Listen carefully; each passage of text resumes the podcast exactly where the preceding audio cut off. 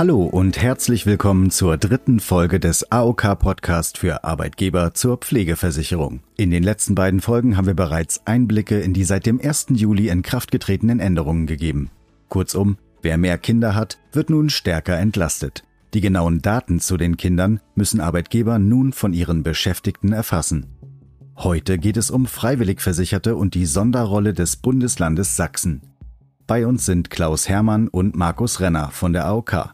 Sie werden uns mit ihrer Expertise unterstützen. Herr Herrmann, wir haben in den letzten Folgen viele Fragen, die Arbeitgeber betreffen, im Detail klären können. Was genau müssen denn Freiwilligversicherte tun, damit ihr Beitrag korrekt berechnet werden kann? Wir müssen hier klären, wer ist denn überhaupt die sogenannte beitragsabführende Stelle? Das bedeutet, wer zahlt denn eigentlich die Beiträge an die Krankenkasse bzw. an die Pflegekasse? Wir haben ja bei freiwillig versicherten Mitarbeitenden zum einen die Variante, dass die Beiträge im sogenannten Firmenzahlerverfahren abgewickelt werden können. Heißt also, der Arbeitgeber macht das so, wie bei den anderen Beschäftigten. Er behält den Arbeitnehmeranteil ein und führt den Gesamtsozialversicherungsbeitrag, also Arbeitgeber- und Arbeitnehmeranteil, an die Einzugsstelle ab. In diesem Fall wäre dann der Arbeitgeber eben auch die sogenannte beitragsabführende Stelle. Hier ist der Arbeitgeber auch für den Nachweis bezüglich Anzahl der Kinder und Alter der Kinder zuständig. Wenn in dem Fall die Pflegekasse jetzt aber noch keine Daten zu den Kindern hat, dann braucht die Pflegekasse auch die Informationen über die Kinder. Dann gibt es ja noch die sogenannten Selbstzahler. Das wären die freiwillig Versicherten, die direkt an die Kranken- bzw. an die Pflegekasse ihren Beitrag zahlen. Wenn das der Fall ist, dann ist der Nachweis gegenüber der Pflegekasse direkt zu erbringen. Gibt es noch Arbeitnehmergruppen, die etwas beachten müssen?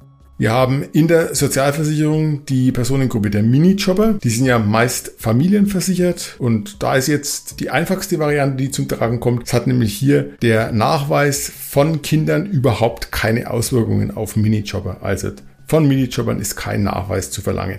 Anders ist es bei den MIDI-Jobbern, also bei den Personen, die sich im Übergangsbereich befinden. Die sind ja versicherungspflichtig und damit gelten für die MIDI-Jobber die neuen Regelungen in der Pflegeversicherung. Ein Personenkreis, der auch immer wieder für Fragen sorgt, sind ja die Werkstudenten. Wenn die nur rentenversicherungspflichtig sind, dann braucht natürlich der Arbeitgeber hier nicht einen Nachweis für die Pflegeversicherung einholen, weil ja keine Versicherungspflicht in dem Versicherungszweig besteht. Mhm. Wer noch? Mir fallen dann noch die Praktikanten ein. Da kommt es jetzt wiederum darauf an, ob Versicherungspflicht besteht oder eben nicht. Wenn wir zum Beispiel ein vorgeschriebenes Zwischenpraktikum nehmen, dann wäre hier ja Versicherungsfreiheit gegeben. Das heißt, dann hat hier die Regelung in der Pflegeversicherung keine Relevanz. Wenn allerdings Versicherungspflicht als Praktikant in der Kranken- und Pflegeversicherung besteht, dann ist natürlich hier auch ein Nachweis bezüglich der Kinder zu führen und an den Arbeitgeber zu geben.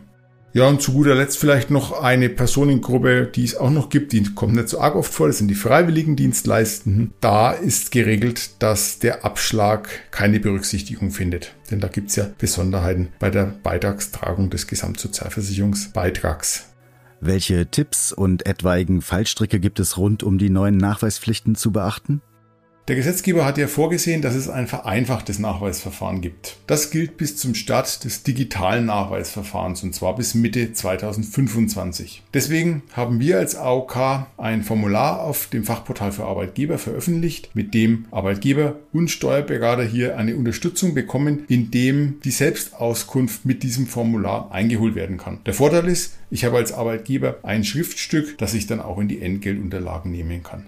Für leibliche Kinder ist es sicher völlig unproblematisch. Es gibt allerdings ja auch die besonderen Fälle wie zum Beispiel eben Stief-, Adoptiv- oder Pflegekinder. Und da würde ich mir als Arbeitgeber lieber Nachweise geben lassen, denn da gibt es ja viele Besonderheiten, wie zum Beispiel, dass es auf den Wohnort ankommt, dass auch ein grundsätzlicher Anspruch auf Familienversicherung bestehen muss. Und um hier einfach die Grundlagen prüfen zu können und auch sicher sein zu können, dass die Angaben so passen und sich auf den Beitrag zur Pflegeversicherung auch tatsächlich auswirken, ist es einfach ratsam, vielleicht auch sich Rat einzuholen. Da biete ich Ihnen sehr gerne an, dass sich Arbeitgeber und Steuerberater an die AOK vor Ort wenden können, wenn es hierzu Fragen gibt. Mhm. Das haben wir übrigens auch in der letzten Folge ausführlich beleuchtet.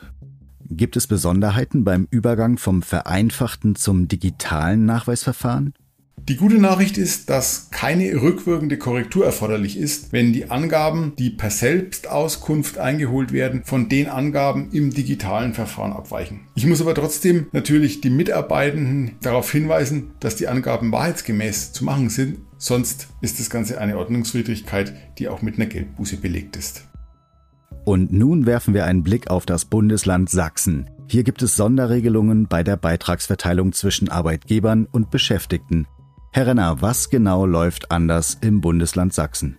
Die Sonderregelung zur Pflegeversicherung in Sachsen gibt es bereits seit 1995, also ebenso lange, wie es die Pflegeversicherung überhaupt gibt. In allen Bundesländern wurde seinerzeit mit der Einführung der Pflegeversicherung als neuen Sozialversicherungszweig der Buß- und B-Tag als Feiertag gestrichen, außer eben in Sachsen. Dort gibt es diesen Feiertag nach wie vor. Der Wegfall des Feiertages äh, soll den finanziellen Aufwand der Arbeitgeber kompensieren. In Sachsen beteiligen sich die Arbeitgeber deshalb immer mit einem um 0,5 Prozent verringerten Anteil am Pflegeversicherungsbeitrag, unabhängig von der Kinderanzahl der Beschäftigten.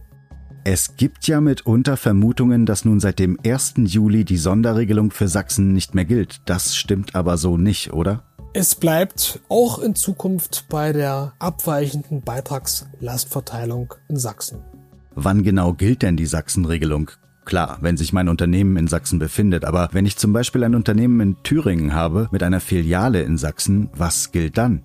Entscheidend ist nicht der Betriebssitz, sondern vielmehr der tatsächliche Beschäftigungsort. In Ihrem Beispiel wird eine Filiale in Sachsen betrieben, dann gilt natürlich die besondere Regelung zur Beitragslastverteilung für die dort beschäftigten Arbeitnehmer. Herr Renner, Herr Herrmann, ich bedanke mich für Ihre Ausführungen. Sie wünschen sich noch mehr Informationen zur Sozialversicherung? Schauen Sie auch gerne auf dem Firmenkundenportal der AOK für Arbeitgeber unter aok.de slash Arbeitgeber vorbei.